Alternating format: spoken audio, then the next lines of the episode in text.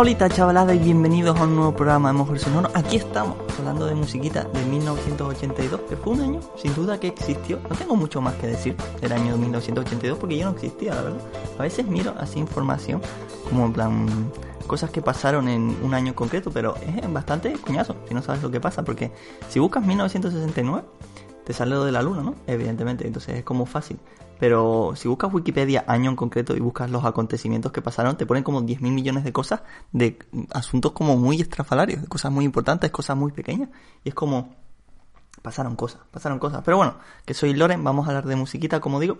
Y toca 1982 en este repaso que hacemos de años pasados, viajando cada, cada programa de esta serie 10 años en el, en el pasado, no en el futuro. Empezamos en el 72 y ahora toca como digo, 1982, que en otro programa había comentado que era un año en el que no había escuchado yo como muchas cosas, la verdad, porque mm, yo esto lo he hablado otras veces, los 80 no es mi década favorita, la verdad, no, miento, porque me gustan más los 70, me gustan más los 90, y sobre todo principios de los 80 es como lo que más tengo abandonado, y a la hora de preparar este programa ha sido como uno de los programas en los que menos cosas tenía claras, pues normalmente siempre tengo pensado como 5 o 6 clarísimos, y aquí tenía como mis 2 3, y hasta guay descubrir así como discos nuevos, en plan como bastante icónicos y clásicos, pero que nunca me había parado a escucharlos. Y el primero de ellos es Pornography, que es el tercer álbum de estudio, cuarto álbum de estudio de The Cure, que The Cure es un grupo curioso, porque eh, yo pienso que me gusta The Cure, pero nunca escucho The Cure, y más allá de cuando me tocó que escucharlo por, hacer programas de estos ochenteros y todo el rollo. Pero una vez los escucho digo, madre mía, son demasiado buenos, debería escucharlos más, pero luego nunca vuelvo a escucharlos más allá de eso. Es como una movida como súper extraña, pero me pasa bastante con ellos. Y he de decir que Pornography me ha parecido como el discazo, ya conocido como alguna canción así suelta, pero en contexto el disco me gusta mucho porque claro, eh, The Cure son los dioses del rock gótico, de una manera como más en plan evidente y eh, pasmosa, ¿no? Y una cosa que saben dominar como nadie es esa atmósfera, atmósfera perdón, así como súper melancólica y un poco dramática, que hace que la música sea denominada gótica. Pero aquí me gusta mucho el uso y cómo beben del post-punk y géneros, así, subgéneros del post-punk como el cold wave, con esas líneas de sintetizador como tan frías, le da como una atmósfera incluso más en plan como más fría y más en plan potente, que para mí me parece muy bueno. Robert Smith es leyenda de, yo sé, del, del, rock y de la música en general. Y es un discazo, la verdad. Pornografía mola un montón. No sé si me gusta más que Disintegration, que es en plan como en plan la cosa, el bicho gordo. Pero para mucha gente este está considerado como el segundo disco y como mínimo a la altura de, de para mí de Disintegration del 89. Para mí está, así que eso.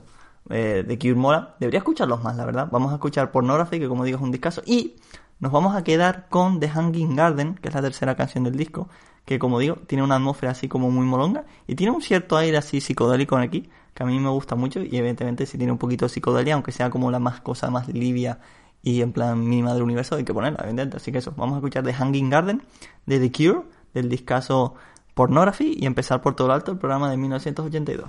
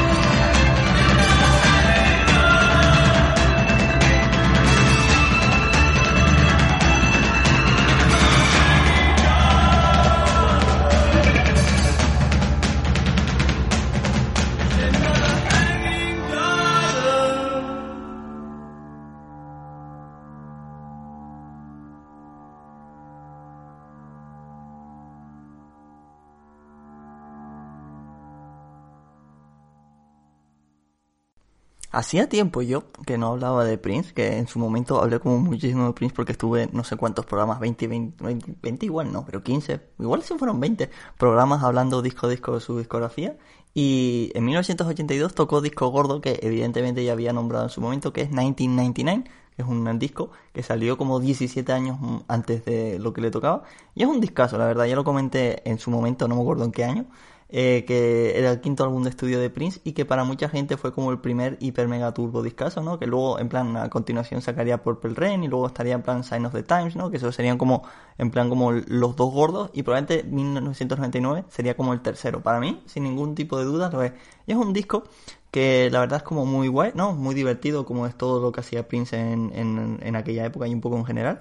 Que una cosa que me gusta mucho de este disco es que la esencia de la música Prince está plasmada en Purple Rain y Son of the Time. Son como los discos más Prince posibles que se pueden hacer en la historia de la raza humana. Pero 1999 es probablemente el disco en el que más libertades se daba a la hora de, en plan, como ser más excesivo posible y tiene como las canciones más largas. Es un disco doble y en plan, cuando quieres dejar que una canción tenga aire para respirar y desarrollarse y que pasen cosas, en plan, este disco probablemente lo hace como ningún disco de su carrera.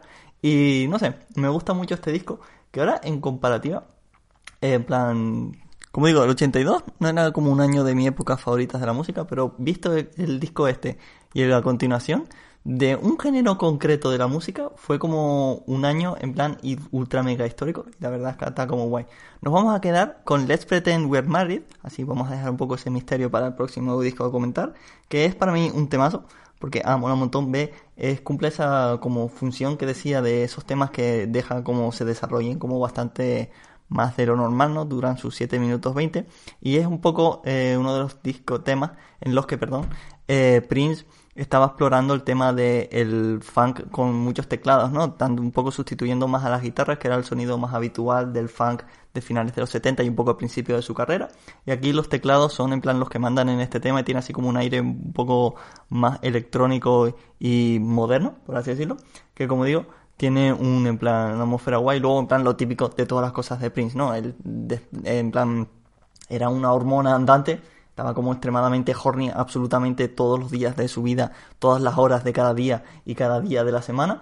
Y este disco, este tema, perdón, lo exuda de una manera como súper loca que Prince, seguro que en plan tenía que ponerse como 80 perfumes así súper potentes, tenía que ser como una presencia eh, abrumadora, en plan, para todos los sentidos. Y es como, era un personaje, Prince era un personaje, yo le quiero mucho y molaba un montón. Así que eso, vamos a escuchar Let's Pretend We Are Married de Prince y vamos a escuchar este funk de teclados modernos en plan extremadamente hornies, que mola mucho, así que eso, Let's Pretend We're Married de Prince del discazo 1999.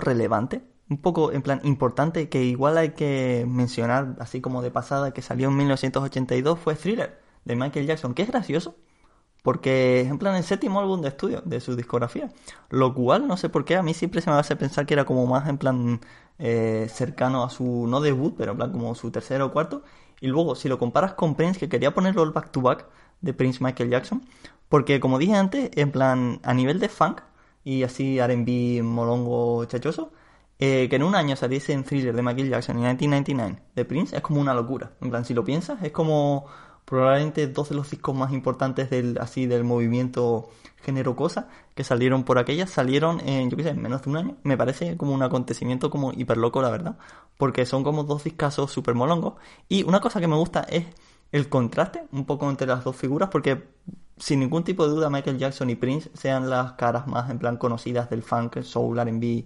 así más conocidas del universo, ¿no? Luego en plan hay otras más en plan Marvin Gaye, eh, bueno, iba a decir Josh Clanton, pero Josh Clanton, Josh Clinton, perdón, es como más en plan full funky y no tanto R&B, pero un poco te haces la idea, ¿no? De lo que quiero decir. Y en cambio Michael Jackson y Prince, probablemente Michael Jackson más, sean como los más famosos, pero claro, cada uno tenía como un estilo como totalmente diferente dentro de ser el mismo género, ¿no? Porque comentaba, Prince era como extremadamente full erótico, full sensual, literalmente 180% del tiempo. Y Michael Jackson tenía eso un poquito, pero era como un poco más para toda la familia y era como más en plan accesible, popero, mm, listas en plan de éxito, que no quiero decir que sea como en plan un vendido ni nada, ¿no? Evidentemente. Pero es como el contraste entre los dos es como curioso en ese sentido. Me, me parece en plan peculiar. Y una cosa que quería comentar de este disco es que, en plan, que si no lo digo, igual mi padre me echa, de casa, es que eh, está producido por Quincy Jones, que pocas he hablado yo de Quincy Jones, la verdad, ha coincidido poco, porque es uno de los productores más míticos de la historia de la música, en plan, contemporánea, de al menos del siglo XX, sin ningún atisbo de duda, el tío, y sobre todo, en plan, no paraba eh, de, de producir cosas. Y ahora es un señor que dice cosas muy raras, la verdad, en plan, no hay que hacerle mucho caso, creo yo, en entrevista, pero en su momento, cuando estaba a tope de power, era Dios en la Tierra. Básicamente era intocable. O sea, nadie podía hacer, tocar a, Quincy Jones. Y no era bueno, o sea, no estaba en todos lados porque estaba en todos lados, ¿no? Cuando llegas a ese momento en el que eres en plan como el bomba y haces todas las cosas, sino porque era buenísimo. O sea, tú escuchas este disco, que como digo, tiene 40 años, y encima en los 80, que fue cuando empezaron las cajas de cambio, y en plan la música dejó, pasó a ser mínimamente más digital y menos analógica, eh, muchos discos han envejecido como un poco regulero, la verdad, no voy a mentir. O sea, no digo que estén mejor o peor, pero este disco suena brutalmente atemporal. La producción es exquisita en absolutamente cualquier atífono, todos los arreglos, en plan las melodías, en plan todo está, suena a la perfección. Y eso, evidentemente, en gran parte es por Quincy que como digo, en plan el tío sabía lo que hacía y molaba un montón. Así que eso. Eh, deberíamos quedarnos con Thriller, ¿no? Que es como el más típico, pero no lo voy a hacer. Nos vamos a quedar con Billie Jean, que para mí es mi tema favorito de este disco y demuestra que, en plan, este disco, para mí, la mejor cara de Michael Jackson es cuando es más bailongo, cuando más así, más funky, porque es, gracioso. Yo había escuchado este disco hace tiempo, ¿no? Evidente. Y tenía como una idea de que el disco era como full, en plan, más así, ¿no? Más energético. Y la verdad es que no, el disco tarda un poco en arrancar porque tiene canciones así como más baladas y todo el rollo, que como está bien, ¿no? Porque Michael Jackson tiene como una de las voces más, en plan, mmm, maravillosas y en plan virtuosas de la historia de la música, en plan en general. Pero para mí la mejor cara suya es ese uh, cuando en plan dice, eh, voy a hacer más bailongo, más energético, más en plan funky y domina a la perfección. ¿no? Intente Thriller es un temazo y casi lo pongo, pero es que Billie Jean para mí está un poquito por encima y nos vamos a quedar con eso. Eso vamos a escuchar Billie Jean de Michael Jackson del discazo poco mítico Thriller.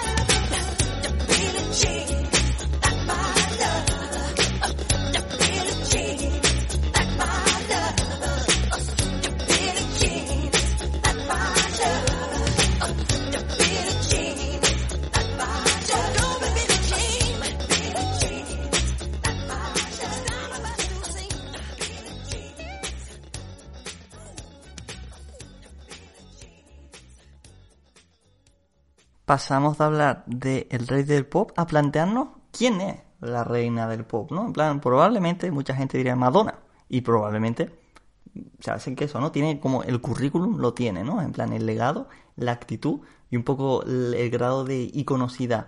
Pero para mí personalmente, Madonna me da un poco igual, no voy a mentir. En plan, como está guay, tiene como sus temazos, pero escuchar un disco de ella no es como la idea como más en plan mm, interesante, mm, motivante de la historia de la humanidad. Y en cambio, para mí, ¿quién es la reina del pop en plan mundial? Solo he tenido en plan pensando ahora, porque Carlota, Charlie XX, sacó disco reciente y está como guay, pero no está tan guay como sus otros discos, pero así mola un montón. Entonces es en plan como... Para mí, podría llegar a ser Carly, Charlie XX la más grande de todos tiempos, personalmente, ¿no? ¿Entiendes? Nada, para mucha gente pregunta decir que ser del pop tendrías que tener el éxito en plan comercial, ¿no? Y ella no lo ha tenido tanto, aunque ha tenido como bastantes temas icónicos. Pero bueno, volviendo a los 80, Kate Bush molaba un montón. Era como una diosa del pop y era increíble. Ella sacaría en el 85 Hounds of Love, que es su obra maestra total y absoluta y uno de los triunfos mayores de la historia del pop y de la música en general que haya sido existido, que existen y que existirán. Es como una locura muy loca. Pero en el 82 sacó su cuarto álbum de estudio, The Dreaming, en el que, en plan, no llegaba a los niveles de hiperperfección que alcanzaría con Hounds of Love, pero poco le quedaría. Y es un disco, en plan, como apasionante, en el que Kate Bush, ella demuestra que no solo que sea una vocalista excepcional que por algún motivo puede tocar las notas más altas, o sea, puede cantar las notas más altas del universo y que probablemente si ella fuese a Nueva York y cantase lo más alto del universo, plan la nota más alta que ella pudiese a todos sus pulmones, probablemente rompería cualquier todos los cristales de todos los rascacielos y en plan provocaría una crisis sanitaria en plan muy loca. Porque imagínate que explotasen todas las ventanas de todos los, en plan, todos los rascacielos y edificios de Nueva York. En plan, ella podría hacerlo porque, como digo, tiene un bozarrón espectacular. Pero bueno, ella, aparte de eso, era una diosa a la hora, bueno, y sigue siendo, sigue está viva. Sigue, era una diosa a la hora de, en plan, componer y, en plan, hacer los temas. Y una cosa que me gusta mucho de ella es que no se esconda, en plan, bajo su voz, o sea, tras su voz, sino que en plan experimente y haga como cosas raras alrededor de ella y que no en plan como sea literalmente como es canto extremadamente bien, soy una diosa de eso, voy a hacer eso, ¿no? Que pasa mucho con gente, en plan como yo que sé, una Adele de la vida, que es como canta extraordinariamente bien, y sus canciones van de que ella canta bien, no hay más allá de esas canciones, más allá del hecho de que, en plan, ella canta bien. Y Kate Bush ni de coña, ¿no? Ella experimentaba, hacía como cosas raras, y en Lipid Open, el tema que va a sonar a continuación, en plan, manipula su voz de una forma como muy, en plan, interesante, y en plan, le mete como un montón de filtros y todo el rollo, que le dan como un aire así como muy particular. Y luego, en plan, otro aspecto importante es que, como digo, ella hacía música experimental, en el sentido de que, en plan, tenía como temas surf pop, en plan, como muy así, muy temasero, pero luego metía como cosas raras. Y en Livid Open, en plan, hay movidas así un poco de rock, en plan, gótico, experimental, así un poco psicodélico, que la verdad es que demuestra y como de, tiene un tono también la guitarra, así como muy interesante, y la verdad es que me parece un temazo, como muy loco. Porque, como digo, el tema de que ella, en plan, cada vez que lo escucho, o sea, como, sé que pasa, el tema de que ella use sus voces de formas raras, así como con eh, filtros y cosas, sus rollos, en plan, como, sé que es algo que existe, ¿no? Que es un hecho en la de música de Kate Bush, pero cada vez que lo escucho me sorprende, porque si yo fuese ella, en plan, yo cantaría como una diosa y me quedaba ahí, ¿no? En plan, como no iba a arriesgarme a, yo qué sé, a no usar mi mayor atributo. Pero no, la tía no, no se escondía, en plan, literalmente, era una más valiente que los, yo los Navy Seals. Y mola mucho, así que eso, vamos a escuchar Live It Open y escuchar, como digo, esas, en plan, movidas experimentales rarunas y como su voz así filtrada y robótica que utilizaba en este tema, que es como increíble. Gracias, Kate Bush, te quiero mucho. Y eso, que vamos a escuchar Live It Open de Kate Bush del discazo de Dreaming.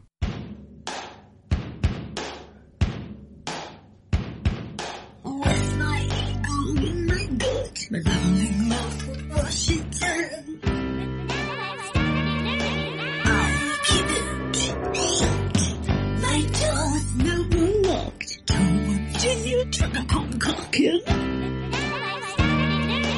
I shut. My eyes would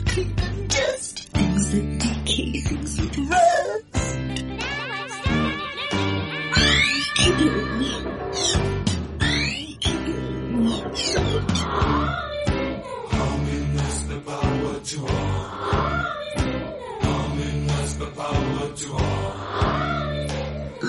Leave it open. Don't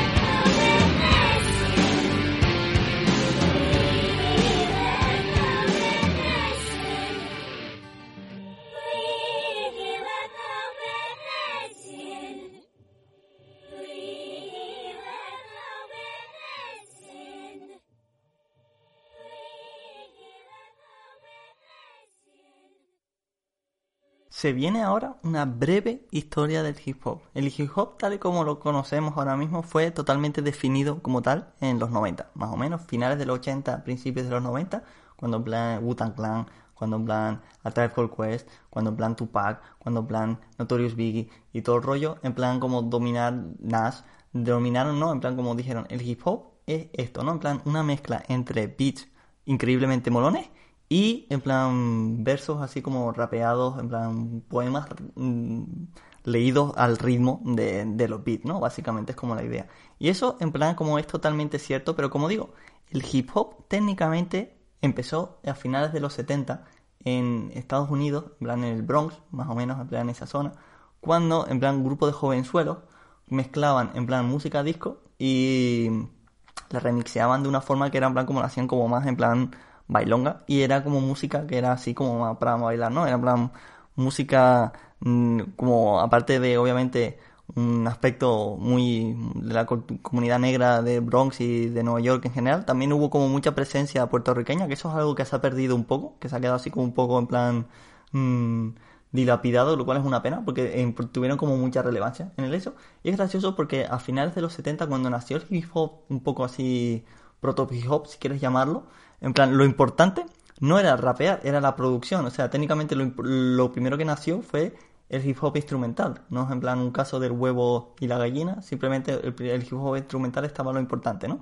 Y la figura del productor, el DJ o como quieras llamarlo, era lo relevante. En plan, la gente que rapeaba era un poco existía, básicamente era un poco gente que estaba ahí diciendo sus cosas y que básicamente decían cosas al ritmo de la música que mientras tocaban en las fiestas lo que sea, en plan como vamos a bailar, yo que sé, en plan como cosas así, como muy rítmicas. Y eh, como digo, eso fue tal y como lo conocemos de hip hop, en plan con sus beats como más predominantes, o sea, con sus, en plan, versos y sus cosas más predominantes, así como la figura del rapeo más, en plan, importante, nació con un tema que fue publicado en 1982 que se llama The Message, que es gracioso porque nació con este tema, pero si tú lo buscas la información a lo largo del mundo, Técnicamente los raperos no están acreditados porque el tema pertenece a Grandmaster Flash, que es, probablemente sea el, primer, las primeras estrellas del hip hop, era un DJ productor así como muy extremadamente mítico, and The Furious Five, que era como un grupo de colegis, y que técnicamente los raperos, que esto es, es en plan como es fácil encontrarlo, pero si tú buscas el tema, nadie los nombra, que son Melemel y Duke Booty, que tenían como buen nombre, y que es un tema en plan de hip hop que es como extremadamente moderno. Pasa un poco lo que comentaba de Michael Jackson, ¿no? Que para hacer música, en plan tan proto música, por así decirlo, al menos en el en el hip hop, eh, envejecido espectacularmente bien. O sea, el beat es in- increíble. Las letras no han envejecido tan bien, tiene como cierta homofobia, que eso es algo como que está extremadamente presente en el hip no solo en los 80, sino en los 90 y principios de los 2000, que es una en plan como lacra que ha ha predominado bastante, incluso a principios de los 2010, aunque ahora mismo en plan se está erradicando y últimamente no hay tanto, lo cual es como guay. Evidentemente, eh, misoginia a tomar por culo, ¿no? Evidentemente es difícil encontrar un tema de hip hop sin hoe y bitches, es complicado, la verdad, pero bueno, eso. Que este tema de Message es increíble, en plan, obviando en plan la cara fea del hip hop, en plan, eh, si nos centramos en propio el tema, como digo, no solo el beat es esencialmente loco, sino en plan el para ser probablemente el primer tema en el que un rapero va a rapear de verdad y contando como una historia, en este caso tenía así como sus tintes en plan como sociales, políticos y todo el rollo, es increíble, que probablemente sea como las primeras que pasase, es como, eh, yo qué sé, en plan, voy a pintar un cuadro, oh mira, he pintado, yo qué sé, la Mona Lisa, soy Dios en la Tierra, pues es un poco pasó esto con el tema del hip hop, es como, oh, vamos a hacer el primer tema de hip hop tal cual de la historia de la humanidad, oh, es increíble y es un tema atemporal que ha envejecido absolutamente nada en 40 años, no sé, me parece un logro maravilloso y bueno, así que eso, vamos a escuchar The Message, que me gusta mucho porque en plan el propio nombre del tema, ¿no? El mensaje que eh, sirvió de base fundamental sobre la que se montaría uno de los géneros más potentes en el- la cultura en plan mundial eh, contemporánea, especialmente en los últimos 40 años. Me parece como muy loco, así que vamos a escuchar The Message de Grandmaster Flash and the Furious Five y que es un feature con Mele Mel y Duke Beauty. Tiene buen nombre.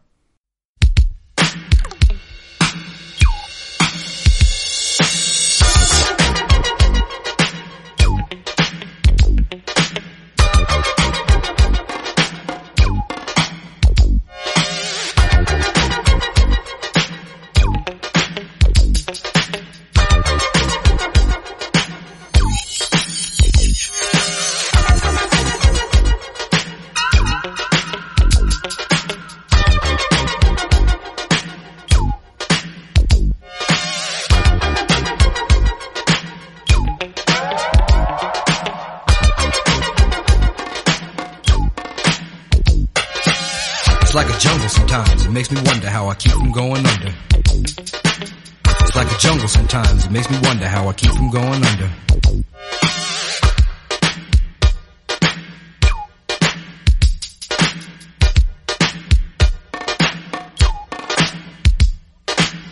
Broken glass everywhere. People pissing on the stage, you know they just don't care. I can't take the smell, can't take the noise. Got no money to move out, I guess I got no choice. Rats in the front room, roaches in the back, junkies in the alley with the baseball bat. I tried to get away, but I couldn't get far, cause a man with a tow truck repossessed my car.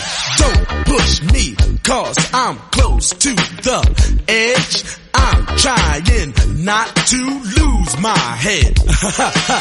it's like a jungle sometimes. It makes me wonder how I keep from going under.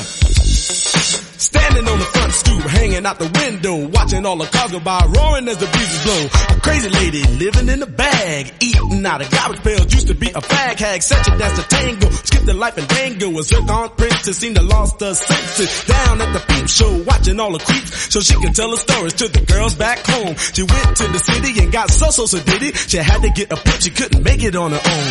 Don't push me, cause I'm close to the edge. I'm trying not to lose my head. it's like a jungle sometimes, it makes me wonder how I keep from going under. It's like a jungle sometimes, it makes me wonder how I keep from going under. My brother's doing fast stole my mother's TV. Says she watches too much, it's just not healthy. All my children in the daytime, Dallas at night. Can't even see the game or the Sugar Ray fight. The bill collectors, they ring my phone and scare my wife when I'm not home. Got a bum education, double digit inflation. Can't take the train to the job, there's a strike at the station. Neon King Kong standing on my back, can't stop to turn around. Broke my sacroiliac, a mid-range migraine, cancer membrane. Sometimes I think I'm going insane, I swear I might hijack a plane. Don't push me, call, I'm close to the edge. I'm trying not to lose my head. It's like a jungle sometimes. It makes me wonder how I keep from going under. It's like a jungle sometimes. It makes me wonder how I keep from going under.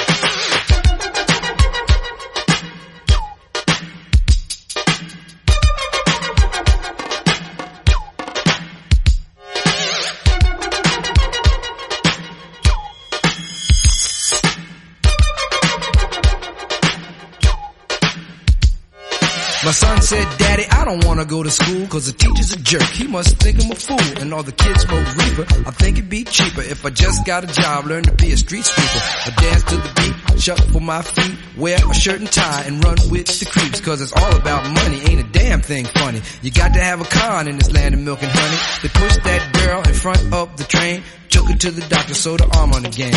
Stabbed that man right in his heart. Gave him a transplant for a brand new start. I can't walk through the park cause it's crazy after dark. Keep my hand on my gun cause they got me on the run. I feel like an outlaw. Broke my last glass jaw. Hear them say you want some more living on a seesaw. Don't push me cause I'm close to the edge. I'm trying not to lose my head. Say what? It's like a jungle sometimes. It makes me wonder how I keep from going under. It's like a jungle sometimes. It makes me wonder how I keep from going under. It's like a jungle sometimes. It makes me wonder how I keep from going under. It's like a jungle sometimes. It makes me wonder how I keep from going under. A child is born with no state of mind, blind to the ways of mankind. God is smiling on you, but he's frowning too, because only God knows what you'll go through. You'll grow in the ghetto, living second rate, and your eyes will sing a song of deep hate. The places you play and where you stay looks like one great big alleyway. You'll admire all the number book takers, thugs, pimps, and pushers, and the big money makers.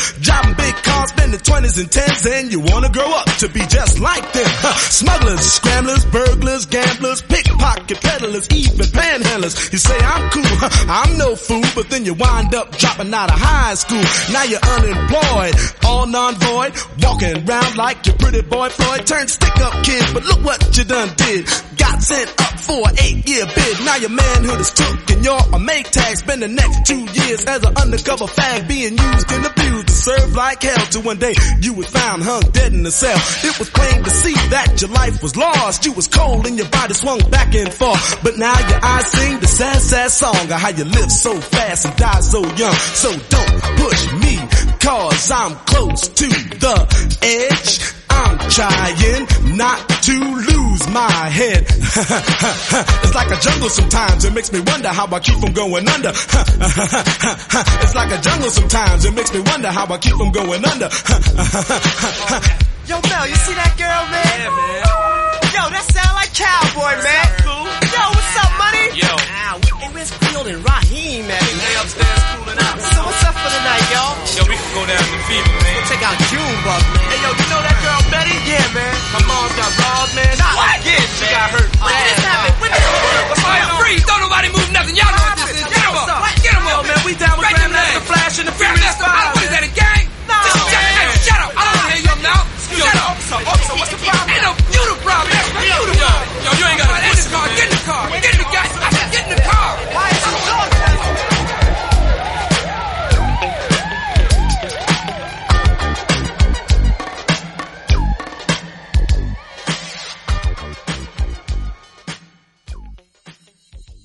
A mí me gusta el metal. Es algo que es como bastante evidente. Si escuchas Mover Sonoro, especialmente los últimos, yo qué sé, cinco meses o algo así. Como soy un poco pesado con el metal, la verdad.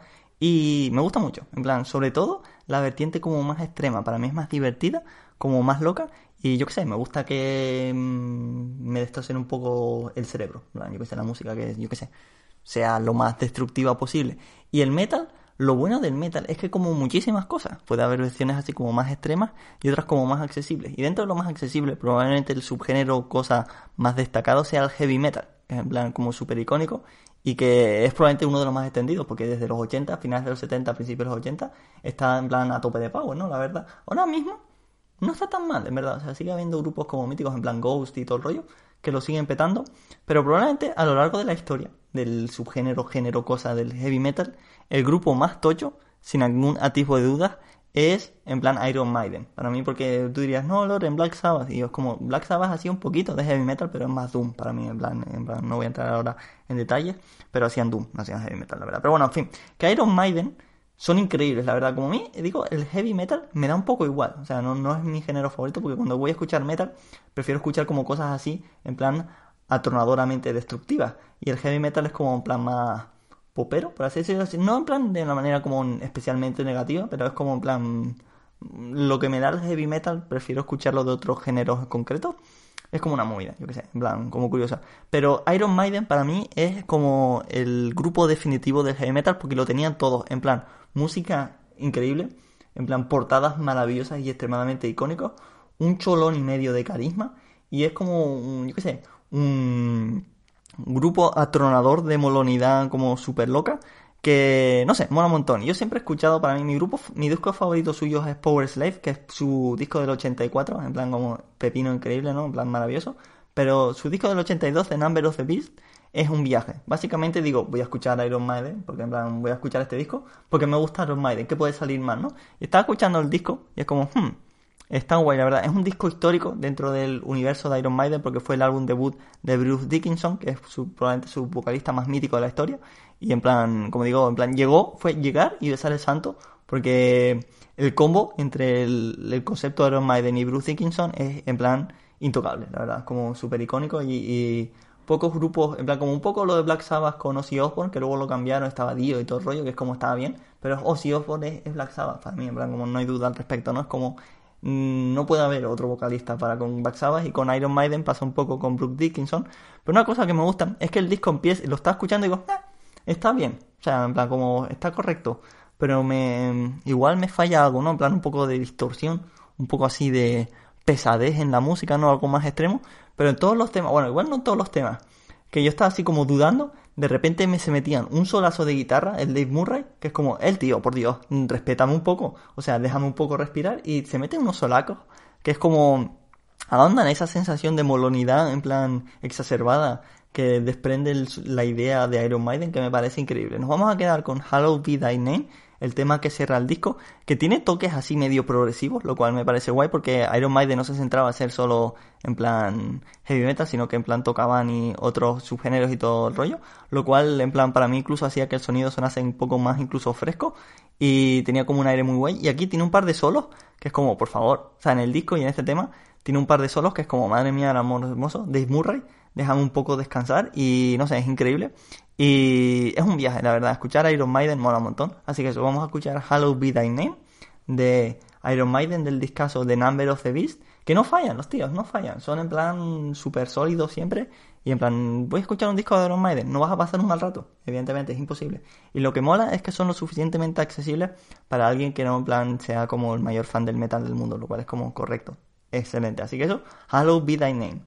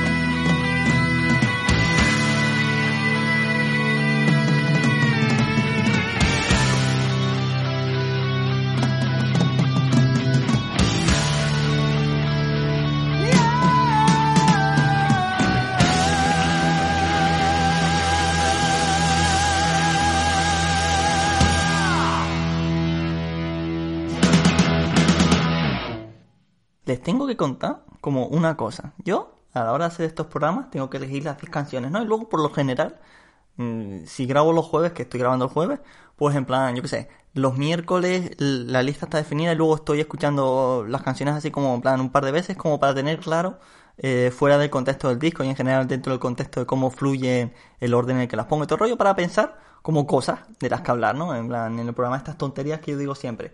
Yo tenía mi lista hecha, era intocable, era imposible que en plan como algo pasase el hecho de que cambiase la lista. Era como esas 10 canciones que estaban elegidas y estos 10 discos eran sagrados.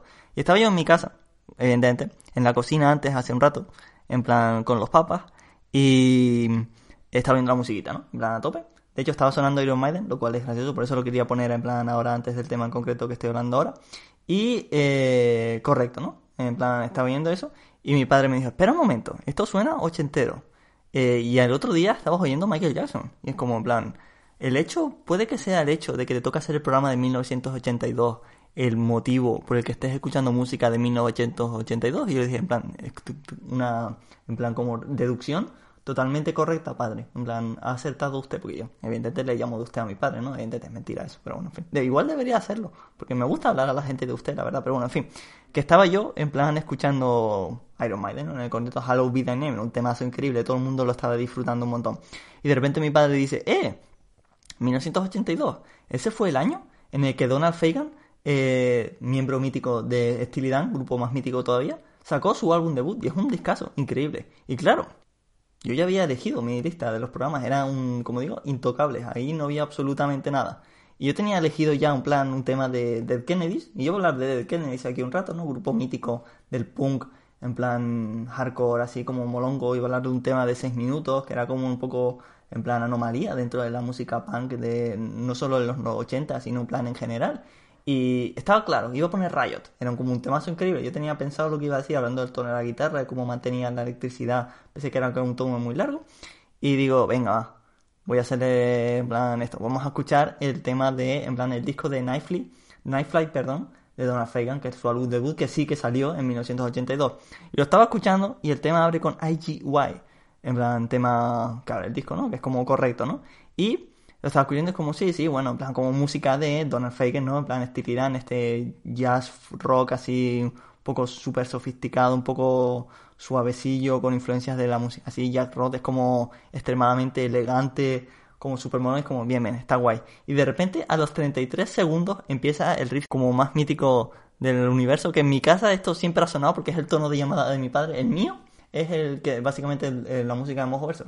Y fue en plan como escuchar los primeros 33 segundos y fue como, hijo de puta, voy a tener que ponerlo. Y entonces voy a poner aquí Donald Fagan y entonces Ted Kennedy se van a tomar por culo. Aquí no, no van a sonar este programa. Pero en plan, escuchen Riot, de su álbum de 1982, que es un, es un discazo y tiene la portada más mítica de todos los tiempos, probablemente.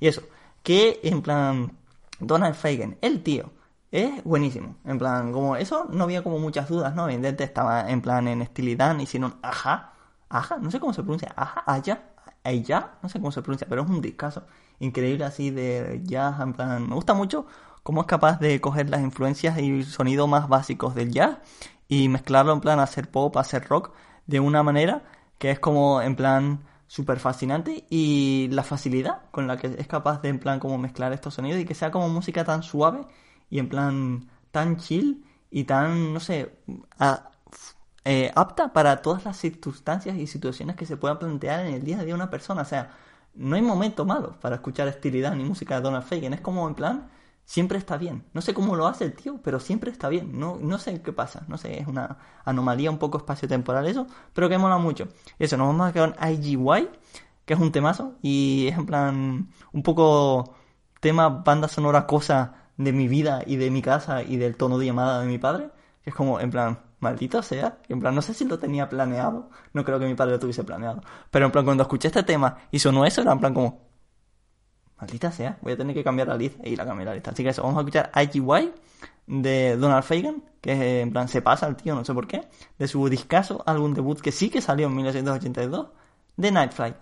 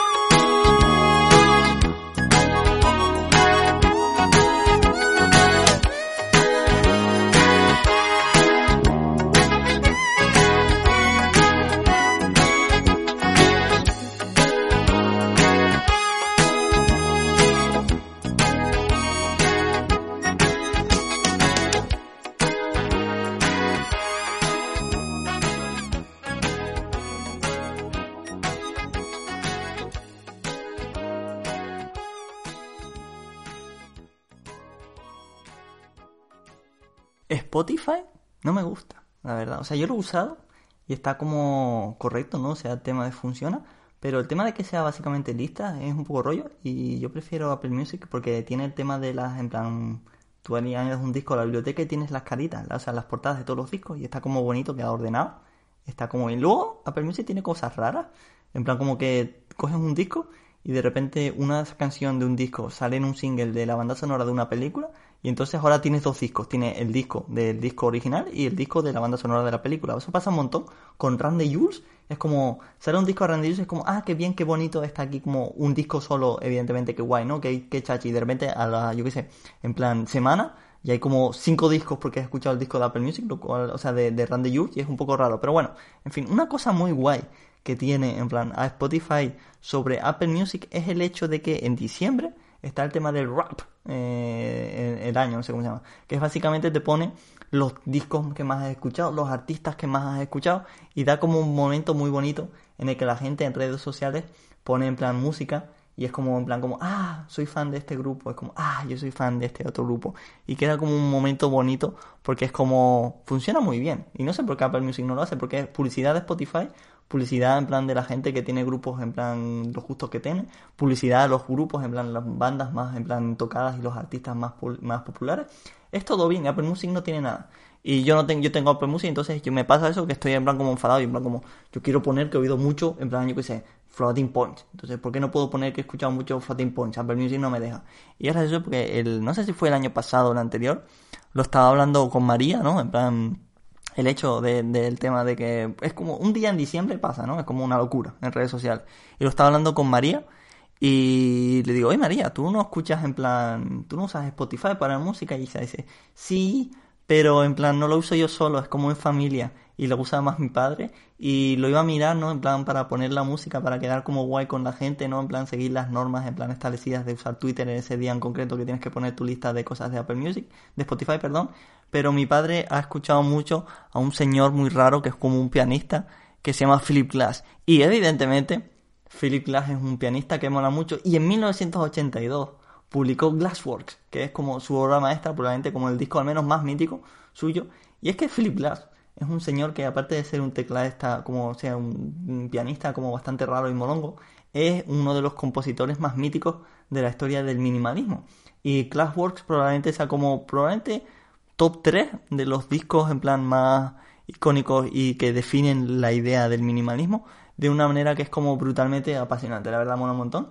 Y que el padre de María tenga, escuche mucho Philip Glass, es como me cae bien el padre de María, porque como digo, escucha a Philip Glass y entonces si escuchas a Philip Glass, es como está bien, ¿no? Como óptimo, evidentemente.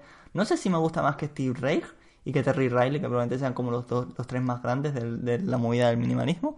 Pero si vas a escuchar uno de los tres, en plan, y que Philip Glass es tu favorito, es como buena elección, la verdad, es como óptima y fundacional. Y como, como digo, en plan, Glassworks es un disco que es eso, es fundacional de las ideas del minimalismo y del postminimalismo. He dicho muchas veces lo que es el minimalismo, básicamente, en plan, coger melodías como así sencillas, ¿no? En plan, como cortas, repetirlas 300 veces con pequeñas variaciones y normalmente si metes más instrumentos y todo rollo, vas metiendo a lo largo que evoluciona la canción más grupos, más en plan como instrumentos y todo rollo y cada uno toca el tema, misma melodía, muchas veces repetida, pero con pequeñas variaciones y queda como una sensación así como de flujo, en plan como de flujo, perdón, que siempre está en movimiento y para mí siempre queda como una especie de espiral, ¿no? Que es como un poco hipnótica y esa es la sensación que me da cada vez que escucho un tema así post-minimalista o minimalista, lo que sea, que es como en plan, como sé que va a repetirse, es como un, ciclo, pero no es un círculo perfecto, sino es como en plan, como cada vez es más pequeñito, entonces si tú coges un círculo, lo dibujas mil veces y cada vez lo haces más pequeñito, te acaba saliendo una, una espiral, ¿no? Entonces es eso, el minimalismo. Y en plan, el tema abre con un tema, el disco, perdón, eh, siempre digo tema, no sé por qué. El disco abre con un tema que se llama Opening, lo cual es como en plan bastante óptimo, ¿no? Porque si vas a abrir un disco con un tema, pues pon que se llama tema, que se llama Apertura, ¿no? Y es como bastante chill, ¿no? Es básicamente el propio Philip Glass así tocando el piano siendo guay. Y luego llega Floe, que es el segundo tema, que es el que va a sonar a continuación, que es como en plan la misma idea, ¿no? Porque es minimalismo, pero es como supera como 300 millones de cosas pasando a la vez.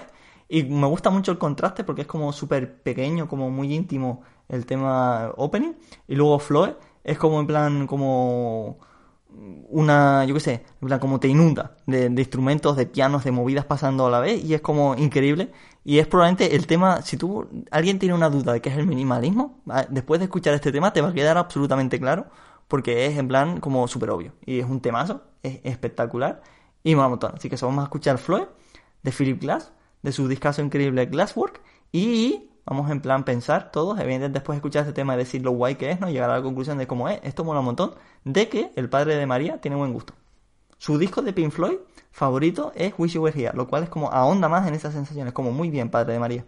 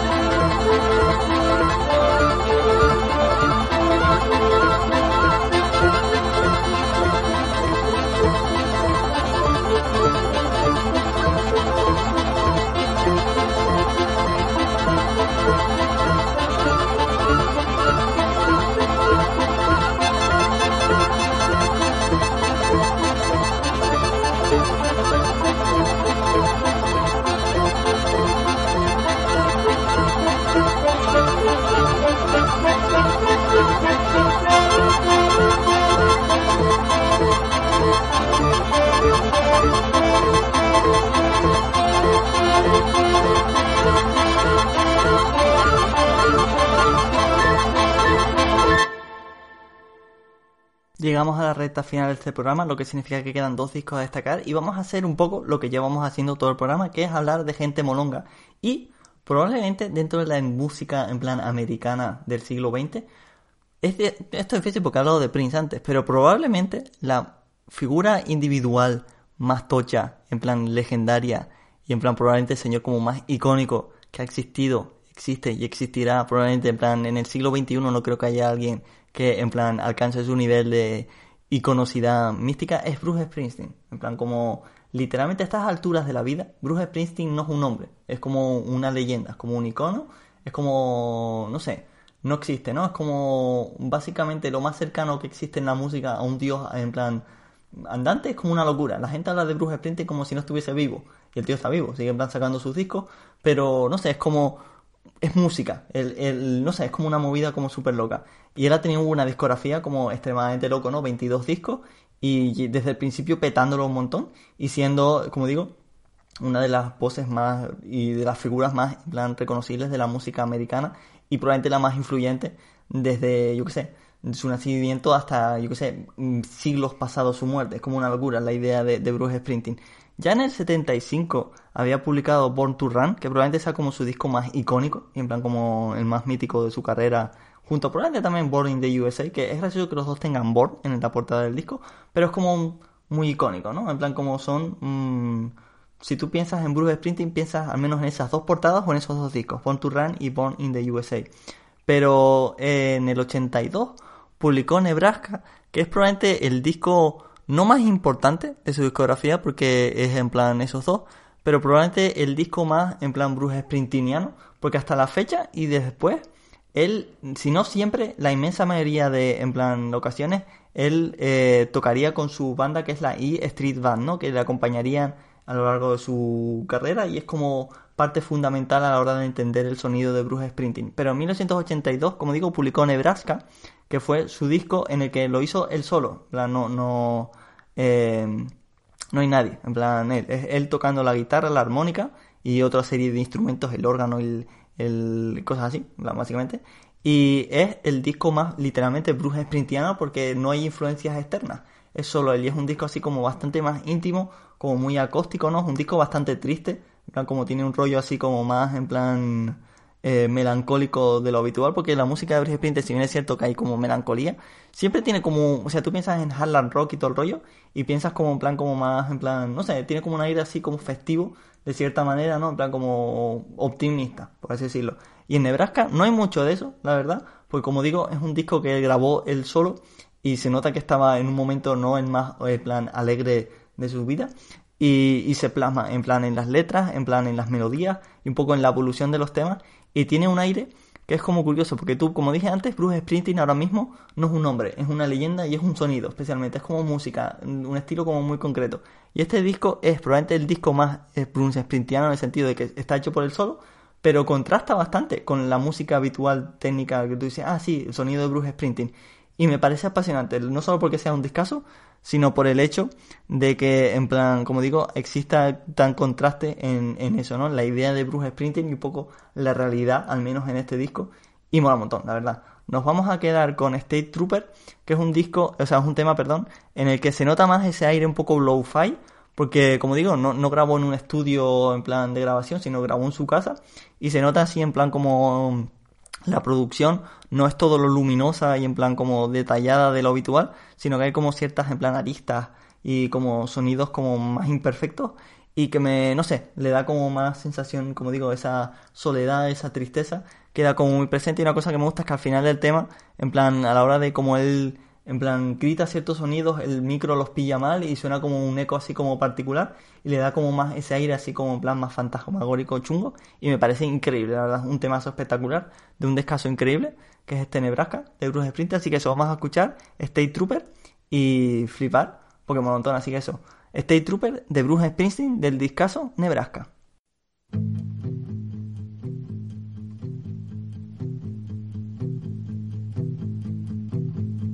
New Jersey Turnpike, riding on a night, neath the refinery's glow, out where the great black rivers flow. license registration. I ain't got none, but I got a clear conscience about the things that I've done. Mr. State Trooper,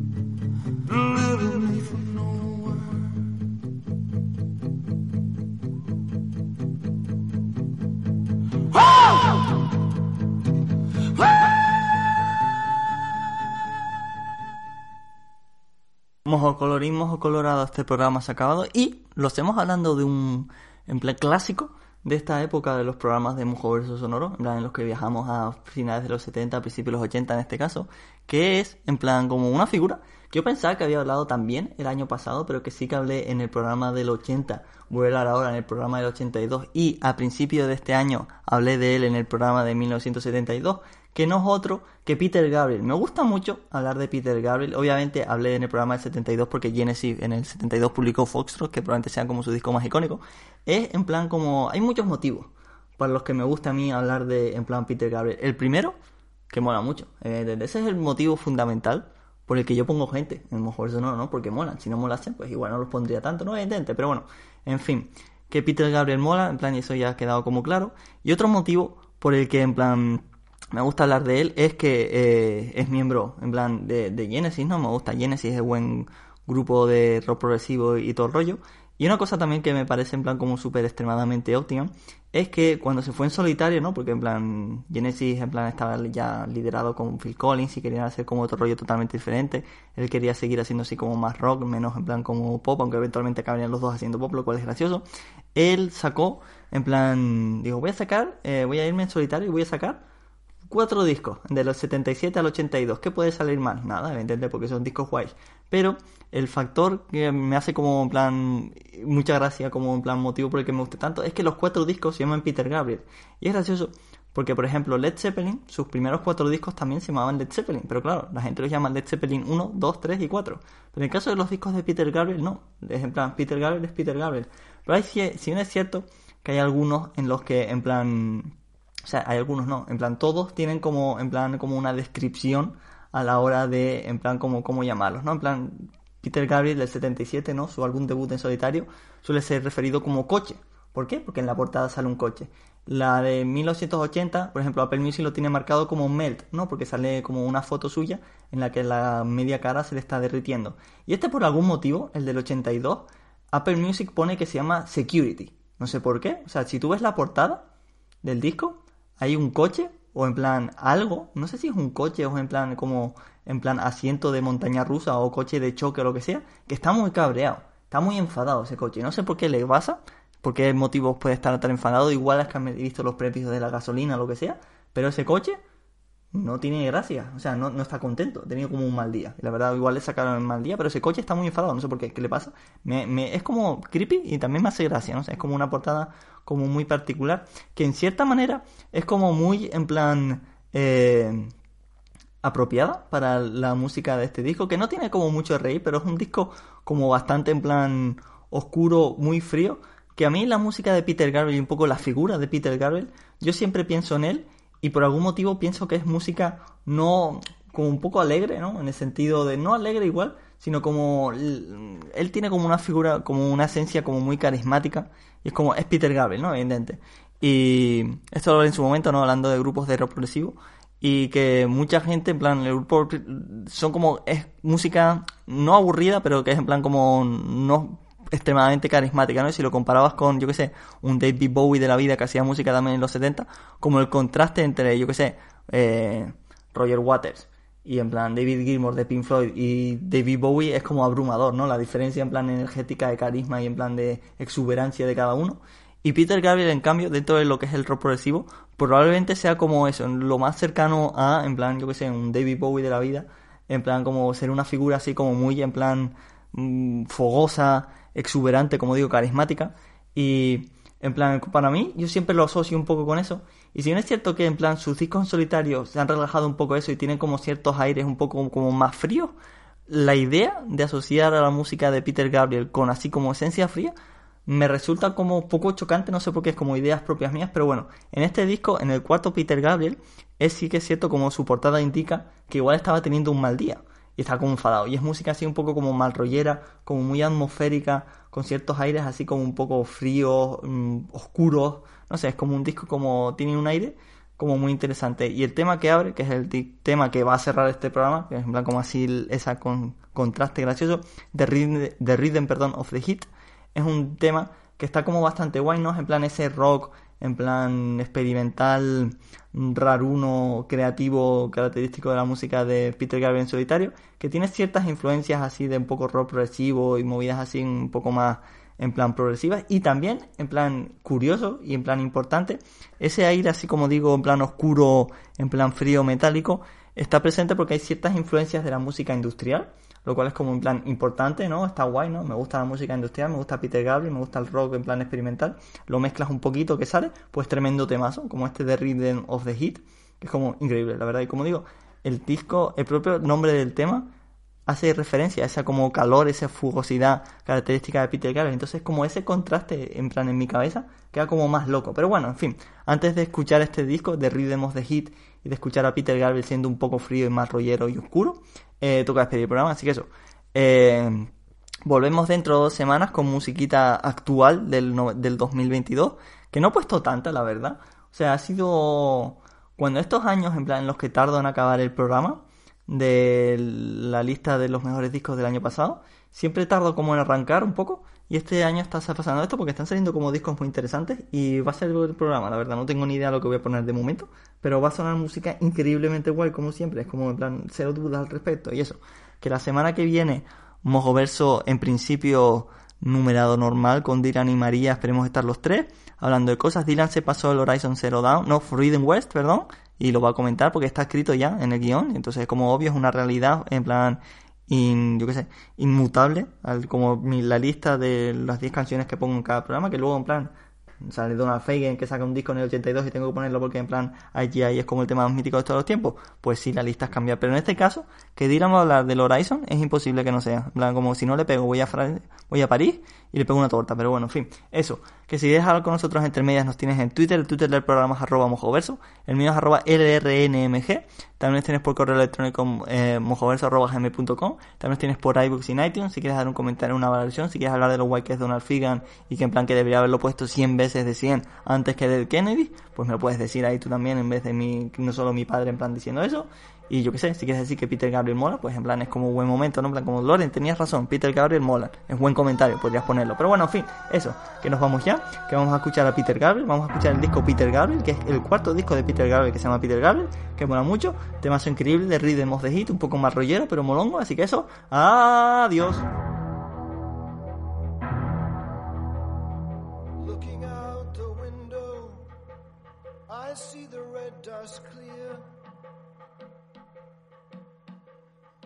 High up on the red rock stands the shadow with the spear.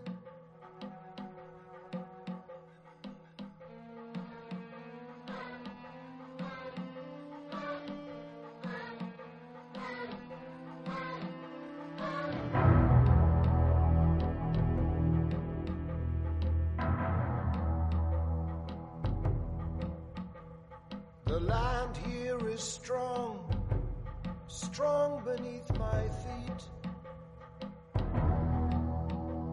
It feeds on the blood, it feeds on the heat. The rhythm is below me, the rhythm of the heat. The rhythm is around me, the rhythm has control, the rhythm is inside me. The rhythm has my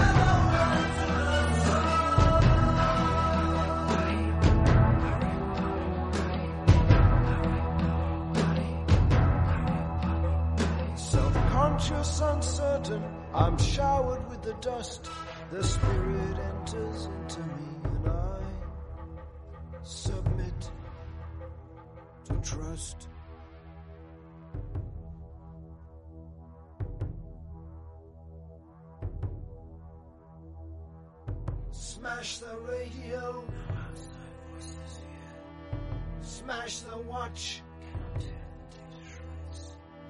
Smash the camera.